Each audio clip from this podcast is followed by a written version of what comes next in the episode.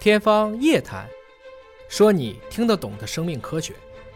石老师，请您先描述一下，在过去的一年中，您的工作内容主要是哪些？应该说，从二零一九年末吧，武汉出现新冠疫情以后，这当然叫不明肺炎了，早期叫不明肺炎之后，华大呢，这个作为这个过去参与了众多应急和这个公共卫生事件的，那同样呢，我们有这样的有一定的经验。有没有从而做一个做从事生物医药研究的这个单位呢？有一个责任去做个。那我们刚好对我来说呢，我在华大里面刚好负责传染病这一块，所以呢，当这个疫情出现之后，我在第一时间首先肯定是要解决疫情是什么，它由什么引起的这第一部分工作。回答了它是什么之后，那它就变成了一个已知的，比如说像今天的叫新冠了，那知道是新冠了，那应该我们就要做如何去检测它。那华大主要在测序啊，在分子检测呀、抗体检测啊这方面，我们做了大量的工作，来去做快速的诊断、早期的检测和大规模筛查，包括我们做工程化的实验室，这是一块工作是检测。那华大还有一个本身的职能，还是个一个研究机构。那我们知道它是什么，如何诊断它，如何检测它，我们还要做一些基础研究。这个病是如何治病的，它如何变异的。这些能为治疗和为最后的这个呃，包括疫苗的研究能够提供帮助，在这一块我们也做了大量的工作。应该说，过去一年我们主要这三方面，也就是说，发现病原是什么，回答它是什么的问题，然后知道它是什么之后，如何建立工具和手段，提供给社会，包括我们自身来去检测它是什么，同时还要跟踪研究它，它为什么会具有这么强的致病能力，就传播机制、变化机制，因为它会变的。那我们要研究这基础研究，这为我们更好的这个开发疫苗和药物提供帮助。主要这三个方面的工作。因为您是病毒传染方面的感染方面的专家，所以在最一开始的时候，你是什么时候心中已经暗暗觉得，这有可能是零三年再来一次，甚至比零三年的时候还要更猛烈？应该说，它比零三年去做比较的时候。我们这是一个不断认识的过程，在刚开始发现它的时候，发现它是一个跟 SARS、耐克样病毒很相近的病毒时候，我们就引起警觉了，觉得它会比较严重，因为 SARS 是很严重的，那至少跟 SARS 是会相似的。那我们早期的认识肯定是，哎，有可能，因为从基因进化的角度，我们可以叫 SARS 二，它更多的是说它是有关系的。那既然前面的 SARS 这么比较严重，那也应该会比较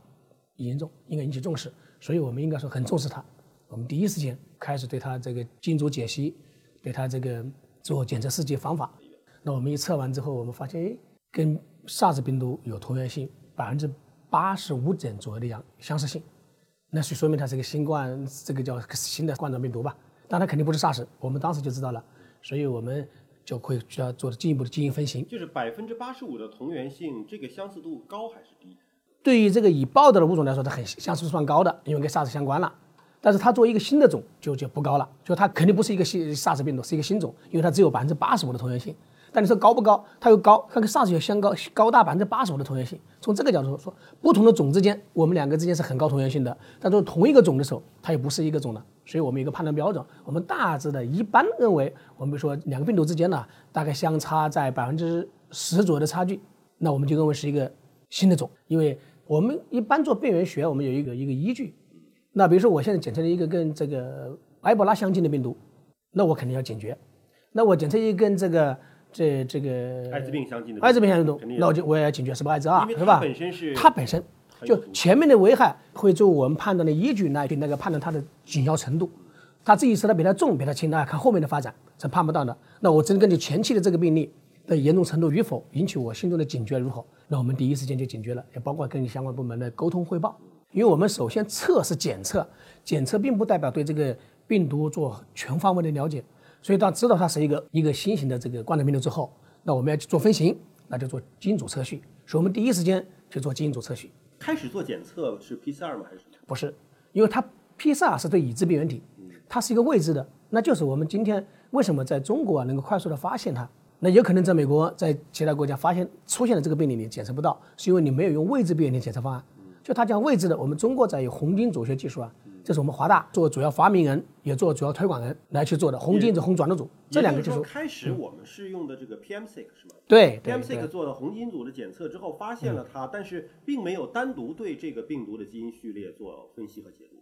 对对对，它是跟数据库里去比较，去发现它有相似性，证明它是一个新病毒的。所以我们这样知道是一个新病毒，那就快速的把它基因组拿出来。那干完第一步，基因组拿到了序列之后，那我们就会分析它有没有特征序列，就这是个新冠状病毒，跟旧的冠状病毒，包括 SARS、包括 MERS 去比较有没有特异的序列，你就会做今天的核酸检测，就是 PCR 检测试剂。所以我们很快就设计好了这个呃荧光荧物探针，这个核酸的检测试剂盒。但实际上，我们同时也布置了抗体的检测试剂盒。嗯，我们抗体试剂盒，因为 SARS 的时候是用的 COVID 的 ZL2，所以当时我们其实做的 ELISA 的试剂盒，而且用的是全病毒裂解法，因为表达抗原还需要时间，基因工程的你需要拿到序列去表达，还需要段时间。那用培养的物呢，能够直接做，而且这个那个 SARS 的时候是我去制备的抗原，所以我又紧急从我的这个呃文档里面就找到了我当时制备抗原的方法，把这个方法就重新拿出来。可是我们这一年来的发展，就发现核酸检测使用的量特别大，抗体检测好像没有用起来呢。那这是一个时代进步的产物。呃，从病原学角度来说，早期诊断一定是核酸。早期诊断虽然也可以用抗原，但是抗原的灵敏度要比核酸差。到今天为止也是的，抗原的灵敏度只有核酸的百分之一到千分之一的灵敏度，是吧？核酸还是最准的。那抗体一般来说偏中晚期的检测，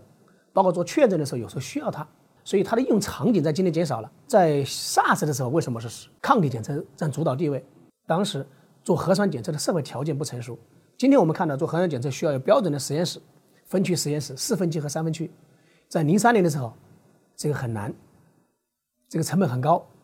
社会成本受不了，当时没有这个核酸检测能力，或者大规模的核和酸没有大规模的核酸检测能力。包括今天我们看到，在这个海外啊，大规模的核酸检测能力在这之前也是不够的。因为分子生物学检测，我们讲核酸检测，它需要专用的这个实验室，是中国在零三年以后去大规模开始发展起来的。也就是说，经过了之后，我们建立这样的能力，经过这十多年、二十年的发展，我们有这个能力了。今天看看我们在海外的时候，发现我们在欧洲国家这么发达的底，他们都没有这么标准的实验室，也是通过这次他们才建立起来的。这也是我们的火眼实验室为什么呢有效的走出去的原因，是因为我们在中国走在前面了，在这方面，我们的标准、我们的严格性，我们走到前面，我们能够推出很好的方案去解决这些问题。欧美国家没有大规模的核酸检测实验室吗？相对来说没有，这是一个标准的实施，因为在中国按照严格标准去实施它了。那我们确实取得了这样的好的这个这个社会可能是不是以筹备能力。以前没有这种需求，可能就是呃实验室都是小规模的、科研性质的。那我们以前的实验室是小规模的，这是这个标准，这个就这个分区的标准在中国执行的比较严，